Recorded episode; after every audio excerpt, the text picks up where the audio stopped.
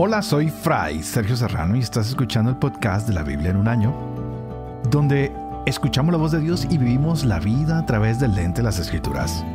El podcast de la Biblia en un año es presentado por Ascension. Usando la cronología de la Biblia de Great Adventure, leeremos desde Génesis hasta Apocalipsis, descubriendo cómo se desarrolla la historia de salvación y cómo encajamos en esa historia hoy.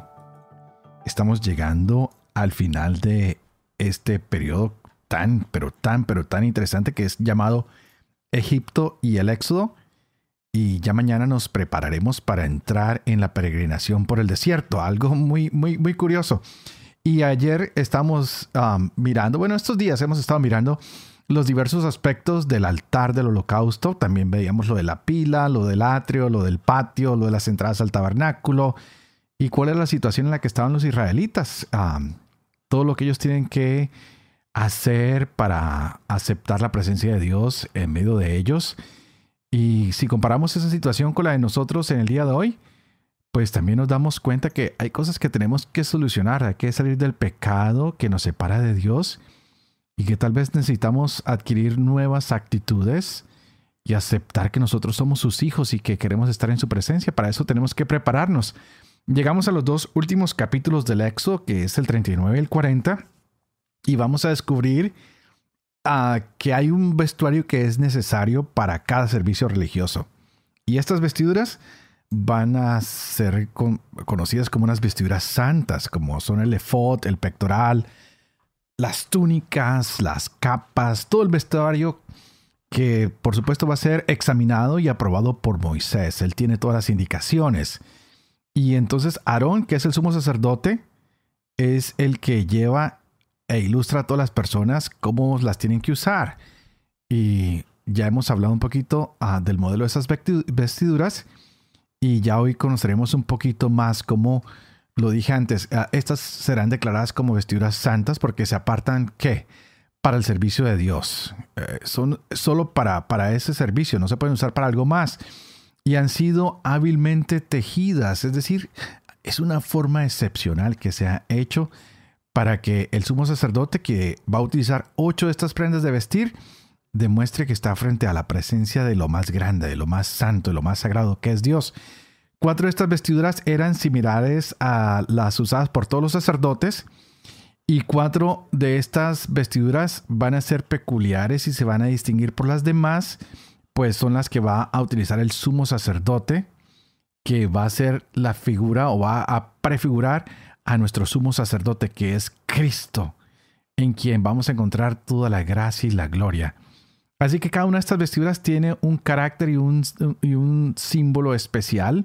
Y veremos, vamos a ver qué, qué nos trae esta lectura el día de hoy, porque terminaremos con el éxodo, pero no termina nuestra historia. Continuamos y seguimos avanzando.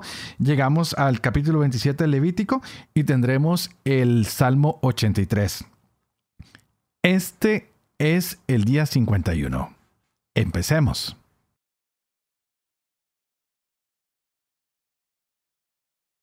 Éxodo capítulos 39 y 40. Hicieron para el servicio del santuario vestiduras de ceremonia de púrpura, violeta y escarlata, de carmesí y lino fino. Hicieron también las vestiduras sagradas de Aarón, como Yahvé había mandado a Moisés. Hicieron pues el efod de oro de púrpura, violeta y escarlata, de carmesí y lino fino torsal. Batieron oro en láminas y las cortaron en hilos para ser bordado junto con la púrpura, violeta y escarlata con el carmesí y el lino fino. Pusieron el efod hombreras y lo fijaron por sus dos extremos. La cinta con que se ciña el efod era de la misma hechura y formaba con él una sola pieza.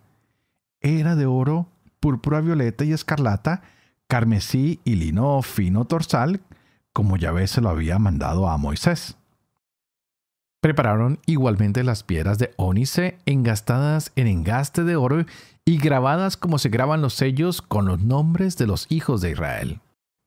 Las colocaron sobre las sombreras del efod como piedras recordatorio de los israelitas, como Yahvé había ordenado a Moisés. Bordaron también el pectoral al estilo de la labor del efod, de oro, púrpura, violeta y escarlata, carmesí y lino fino torsal. El pectoral era cuadrado y lo hicieron doble. Tenía un palmo de largo y otro de ancho. Era doble. Lo llenaron de cuatro filas de piedras. En la primera fila había un sardio, un topacio y una esmeralda. En la segunda fila, un rubí, un zafiro y un diamante. En la tercera fila, un ópalo, una ágata y una amatista. Y en la cuarta, un crisólito, un ónice y un jaspe. Todas ellas estaban engastadas en engarces de oro. Las piedras eran doce correspondientes a los nombres de los hijos de Israel, grabadas con sus nombres como se graban los sellos, cada una con su nombre conforme a las doce tribus. Hicieron para el pectoral cadenillas de oro puro, trenzadas a manera de cordones. Hicieron dos engastes de oro y dos anillas de oro. Fijaron las dos anillas en los dos extremos del pectoral. Pasaron después las dos cadenillas de oro por las dos anillas en los extremos del pectoral. Unieron los otros dos extremos de las dos cadenillas a los dos engarces que fijaron por delante a las sombreras del efod. Hicieron otras dos anillas de oro y las pusieron en los otros dos extremos del pectoral, en el borde interior que mira hacia el efod. E hicieron otras dos anillas de oro que fijaron en la parte inferior de las dos sombreras del efod, por delante cerca de su unión, encima de la cinta del efod. Y por medio de sus anillas sujetaron el pectoral a las anillas del efod, con un cordón de púrpura violeta para que quedara el pectoral sobre la cinta del efod y no se desprendiera el efod como Yahvé había mandado a Moisés. Tejieron el manto del efod todo de púrpura violeta. Había una abertura en el centro del manto semejante al cuello de una cota, con una orla alrededor de la abertura para que no se rompiera. En el ruedo inferior del manto hicieron granadas de púrpura violeta y escarlata, de carmesí y lino fino torsal. Hicieron campanillas de oro puro colocándolas entre las granadas en todo el ruedo. Una campanilla y una granada alternaban con otra campanilla y otra granada en el ruedo inferior del manto. Servía para oficiar como Yahvé había ordenado a Moisés. Tejieron también las túnicas de lino fino para Aarón y sus hijos, la tiara de lino fino, los adornos de las mitras de lino fino y también los calzones de lino fino dorsal, lo mismo que las fajas recamadas de lino fino torsal, de púrpura violeta y escarlata y de carmesí, tal como Yahvé había ordenado a Moisés. E hicieron de oro puro una lámina, la diadema sagrada en la que grabaron como se graban los sellos, consagrado a Yahvé. Fijaron en ella un cordón de púrpura violeta para sujetarla en la parte superior de la tiara como Yahvé había mandado a Moisés. Así fue acabada toda la obra de la morada y de la tienda del encuentro. Los israelitas hicieron toda la obra conforme a lo que Yahvé había mandado a Moisés. Así lo hicieron. Presentaron a Moisés la morada, la tienda y todos sus utensilios, los broches, los tableros, los travesaños, los postes y las basas, el toldo de pieles de carnero teñido de rojo el toldo de los cueros finos y el velo protector, el arca del testimonio con sus varales y el propiciatorio, la mesa con todos sus utensilios y el pan de la presencia, el candelabro de oro puro con sus lámparas, las lámparas que habían de colocarse en él, todos sus utensilios y el aceite del alumbrado, el altar de oro, el óleo de la unción, el incienso aromático y la cortina para la entrada de la tienda el altar de bronce con sus rejillas de bronce, sus varales y todos sus utensilios, la pila con su base, el cortinaje del atrio, los postes con sus basas, el tapiz para la entrada del atrio, sus cuerdas, su clavazón y todos los utensilios de servicio de la morada para la tienda del encuentro. Las vestiduras de ceremonia para el servicio del santuario, los ornamentos sagrados para el sacerdote Aarón, y las vestiduras de sus hijos para ejercer el sacerdocio. Los israelitas hicieron toda la obra conforme a lo que Yahvé había ordenado a Moisés. Moisés vio todo el trabajo y comprobó que lo había llevado a cabo tal como había mandado Yahvé. Así lo habían hecho y Moisés los bendijo. Yahvé habló así a Moisés. El día primero del primer mes alzarás la morada de la tienda del encuentro. Allí pondrás el arca del testimonio y cubrirás el arca con el velo. Llevarás la mesa y colocarás lo que hay que ordenar sobre ella. Llevarás también el candelabro y pondrás encima las lámparas. Colocarás el altar de oro para el incienso delante del arca del testimonio y colgarás la cortina a la entrada de la morada. Colocarás el altar de los holocaustos ante la entrada de la morada de la tienda del encuentro. Pondrás la pila entre la tienda del encuentro y el altar y echarás agua en ella. En derredor levantarás el atrio y tenderás el tapiz a la entrada del atrio. Entonces tomarás el óleo de la unción y ungirás la morada y todo lo que contiene. La consagrarás con todo su mobiliario y será cosa sagrada. Ungirás además el altar de los holocaustos con todos sus utensilios. Consagrarás el altar y el altar será cosa sacratísima. Asimismo, ungirás la pila y su base y la consagrarás. Después mandarás que Aarón y sus hijos se acerquen a la entrada de la tienda del encuentro y los lavarás con agua.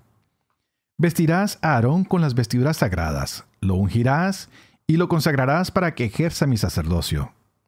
Mandarás también que se acerquen sus hijos, los vestirás con túnicas, los ungirás como ungiste a su padre para que ejerza mi sacerdocio. Así se hará para que su unción les confiera un sacerdocio sempiterno de generación en generación. Moisés hizo todo conforme a lo que Yahvé le había mandado. Así lo hizo. En el primer mes del año segundo, el día primero del mes, fue alzada la morada. Moisés alzó la morada, asentó las basas, colocó sus tableros, metió sus travesaños y erigió sus postes. Después desplegó la tienda por encima de la morada y puso además por encima el toldo de la tienda como Yahvé había mandado a Moisés. Luego tomó el testimonio y lo puso en el arca. Puso al arca los varales y sobre ella colocó el propiciatorio en la parte superior. Llevó entonces el arca a la morada, colgó el velo de protección y cubrió así el arca del testimonio como Yahvé había mandado a Moisés. Colocó también la mesa en la tienda del encuentro, al lado septentrional de la morada, fuera del velo. Dispuso sobre ella las filas de los panes de la presencia delante de Yahvé, como Yahvé lo había ordenado a Moisés. Luego instaló el candelabro en la tienda del encuentro frente a la mesa en el lado meridional de la morada y colocó encima las lámparas delante de Yahvé como Yahvé había mandado a Moisés. Asimismo, puso el altar de oro en la tienda del encuentro delante del velo y quemó sobre él incienso aromático como Yahvé había mandado a Moisés. A la entrada de la morada colocó la cortina y en la misma entrada de la morada de la tienda del encuentro colocó también el altar de los holocaustos, sobre el cual ofreció el holocausto y la oblación como Yahvé había mandado a Moisés situó la pila entre la tienda del encuentro y el altar y echó en ella agua para las abluciones. Moisés, Aarón y sus hijos se lavaron en ella las manos y los pies. Siempre que entraban en la tienda del encuentro y siempre que se acercaban al altar, se lavaban como Yahvé había mandado a Moisés. Por fin alzó el atrio que rodeaba la morada y el altar y colgó el tapiz a la entrada del atrio. Así acabó Moisés los trabajos. La nube cubrió entonces la tienda del encuentro y la gloria de Yahvé llenó la morada. Moisés no podía entrar en la tienda del encuentro, pues la nube moraba sobre ella y la gloria de Yahvé llenaba la morada. En todas las etapas, cuando la nube se elevaba encima de la morada, los israelitas levantaban el campamento. Pero si la nube no se elevaba, ellos no levantaban el campamento hasta el día en que se elevara.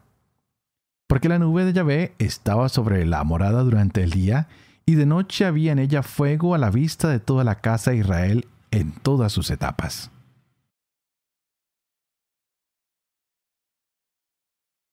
Levítico capítulo 27 Yahvé dijo a Moisés, di a los israelitas, si alguien quiere cumplir ante Yahvé un voto relativo a una persona, la estimación de su valor será la siguiente.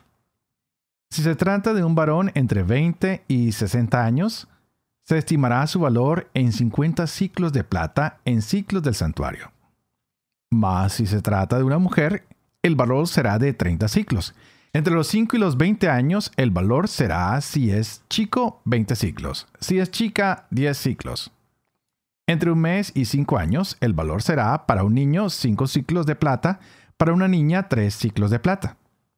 De 60 años en adelante, el valor será para un varón. 15 ciclos, para una mujer 10 ciclos. Si uno es tan pobre que no puede pagar esta valoración, presentará la persona al sacerdote, el cual estimará su valor. El sacerdote la evaluará en proporción a los recursos del oferente. Si se trata de un animal de los que se pueden ofrecer a Yahvé, todo lo que se entregue así a Yahvé es cosa sagrada. No se podrá cambiar ni sustituir ni bueno por malo, ni malo por bueno, y si se sustituye un animal por otro, tanto el permutado como su sustituto serán cosa sagrada. Mas si se trata de un animal impuro, de los que no se pueden ofrecer a Yahvé, se presentará el animal al sacerdote, el cual lo tasará según que sea bueno o malo, y se estará a su tasación. Si uno quiere rescatarlo, añadirá un quinto más a su valor estimado. Si alguno consagra su casa como cosa sagrada Yahvé, el sacerdote la tasará según que sea buena o mala. Habrá que estar a la tasación del sacerdote.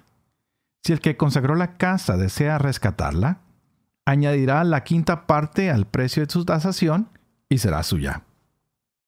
Si uno consagra parte de un campo de su patrimonio a Yahvé, será estimado según su sembradura a razón de 50 ciclos de plata por cada carga de cebada de sembradura.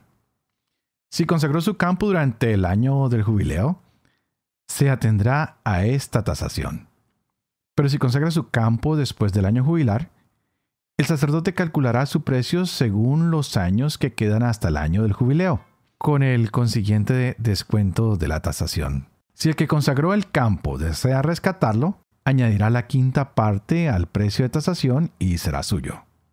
Pero si no rescata el campo y éste es vendido a un tercero, el campo no podrá ser ya rescatado. Ese campo, cuando quede libre en el año jubilar, será consagrado a Yahvé como si fuera campo en entredicho y será propiedad del sacerdote. Si alguno consagra a Yahvé un campo que compró y que no formaba parte de su patrimonio, el sacerdote calculará su valor según los años hasta el año de jubileo y él pagará ese mismo día la suma de la tasación como cosa sagrada de Yahvé. El año de jubileo volverá el campo a aquel que lo había vendido, aquel a quien pertenecía como patrimonio. Toda tasación se hará en ciclos del santuario. Veinte óvolos equivalen a un ciclo. Nadie podrá consagrar los primogénitos de su ganado, que ya por ser tales pertenecen a Yahvé sean de ganado mayor o menor, pertenecen a Yahvé. Si se trata de un animal impuro y lo quiere rescatar según la tasación, añadirá un quinto a su precio. Pero si no es rescatado, será vendido conforme a la tasación. Nada de lo que uno pertenece, hombre, animal o campo de su propiedad que haya sido consagrado a Yahvé con anatema, podrá ser vendido ni rescatado. Todo anatema es cosa sacratísima y pertenece a Yahvé. Ningún ser humano consagrado como anatema podrá ser rescatado. Debe morir. El diezmo entero de la tierra, tanto de las semillas de la tierra como de los frutos de los árboles, es de Yahvé. Es cosa sagrada que pertenece a Yahvé. Si alguno quiere rescatar parte de su diezmo, añadirá un quinto de su valor. Todo diezmo de ganado mayor o menor, es decir, una de cada diez cabezas que pasan bajo el callado será cosa sagrada de Yahvé.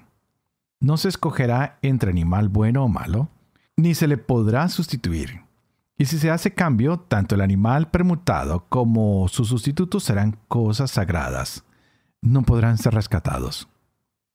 Estos son los mandamientos que Yahvé encomendó a Moisés para los hijos de Israel en el monte Sinaí.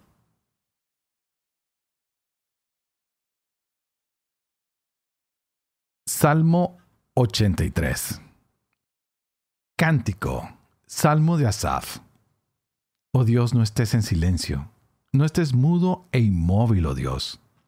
Mira a tus enemigos alborotados, los que te odian levantan la cabeza urden intrigas contra tu pueblo, conspiran contra tus protegidos. Dicen, vamos a borrarlos como nación que nunca se recuerde el nombre de Israel. Así, de acuerdo en la conjura, pactan una alianza contra ti.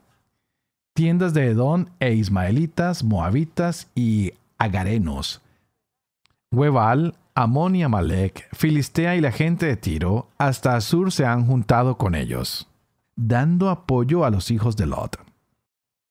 Trátalos como a Madián, como a Císara, como a Yavín en el torrente Quizón, que fueron exterminados en Endor, quedando como estiércol de la tierra. Trata a sus caudillos como a Oret y a Seb, a sus príncipes como Sebat y Salmuná, que habían dicho conquistemos estos dominios de Dios.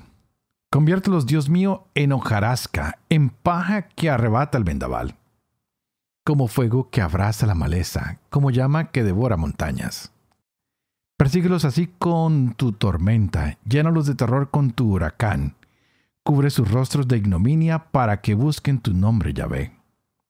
Avergonzados y aterrados para siempre, queden confundidos y perezcan, para que sepan que tu nombre es Yahvé, altísimo sobre toda la tierra.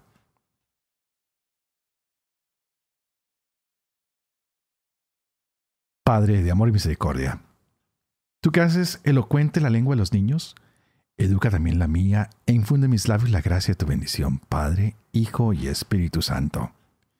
Y te invito para que pidas el Espíritu Santo, para que abra nuestra mente y nuestro corazón, para que podamos seguir gozándonos de esta palabra tan rica y tan hermosa que el Señor nos ha regalado el día de hoy. Llegamos al final del libro del Éxodo, estamos en lo que es conocido como Egipto y el Éxodo en nuestro plan de estudio.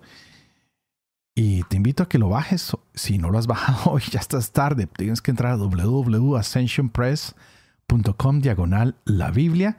Te registras y ahí te llega tu plan de estudio y podrás seguir este proceso que es tan hermoso y que estamos llevando ya por varios días. Ya estamos en el día 51 y hoy Aarón, sumo sacerdote, tiene todas sus vestiduras y está listo todo. Vemos cómo Dios quiere guiar a su pueblo. Hemos visto la nube. Cuando la nube está baja, pues el pueblo no se mueve. Cuando la nube se levanta, el pueblo se empieza a mover. Dios habla de esta manera y va utilizando estos signos que demuestran su presencia, que demuestran su carácter, su voluntad y que va guiando a su pueblo y hace que este pueblo pues camine con la certeza de que Dios está a su lado. Hoy podemos entender cómo Aarón puede entrar al lugar santísimo para ofrecer los sacrificios por el pecado del pueblo y cómo también se tiene que despojar de sus hermosas vestiduras frente a la gloria de Dios. Así como hoy vamos a ver que Jesús también fue despojado de sus vestiduras al entregarse en la cruz se quitó sus prerrogativas como Dios, se hizo pequeño, la kenosis de Jesús. Se hizo tan pequeño como nosotros, como seres humanos, nació como un niño. Aunque la gente esperaba un rey poderoso, encontramos a un humilde hombre que llamó a pescadores a que lo acompañaran a pescar hombres por todos lados y quien muere por nuestra humanidad. Hoy nos damos cuenta que este sacrificio de Cristo ya se venía anticipando desde antes ya se venía mostrando desde el Éxodo y hemos visto cómo el tabernáculo es lo que va guiando, así como Jesús hoy nos guía en la cristiandad, en el mundo actual. Ya hoy vimos que quedó instalado el tabernáculo. Y hay que tener en cuenta que hay detalles muy significativos, como cuáles. Hay un mobiliario especial para el tabernáculo. Hay vestiduras especiales para los sacerdotes. Así que todo esto tiene en cierta manera un aspecto espiritual para nosotros. Hay lugares donde podemos recogernos mejor, donde podemos orar mejor, donde podemos sentirnos mejor con Dios. Cuando Moisés erigió el tabernáculo en el desierto, este campamento en el pueblo de Israel, sucedió algo asombroso. Es lo mismo que pasa cuando como comunidad nos reunimos en el templo, en la iglesia, en el grupo de oración. Hay algo asombroso que pasa en ese lugar. La presencia de Dios se siente su espíritu. Así que no dejemos de reunirnos y de hacer posible este encuentro con Dios. Empezamos este estudio del Éxodo, que significaba la salida. Y hemos visto cómo ya el pueblo salió. Ahora vamos a seguir con el libro de los números y encontraremos grandes sorpresas, pero para eso no me adelanto. Ya mañana será nuestro día de iniciar el libro de números. También estaremos continuando con el Deuteronomio y los Salmos, algo muy especial. Pero como siempre, antes de terminar, quiero pedirles a ustedes que oren por mí, para que yo sea fiel a este ministerio que se me ha confiado, para que pueda vivir con fe lo que leo y lo que enseño, para que pueda enseñar siempre la verdad y para que pueda cumplir yo también todo lo que trato de enseñar. Y que la bendición de Dios Todopoderoso, que es Padre, Hijo y Espíritu Santo, descienda sobre ustedes y los acompañe siempre. Que Dios los bendiga.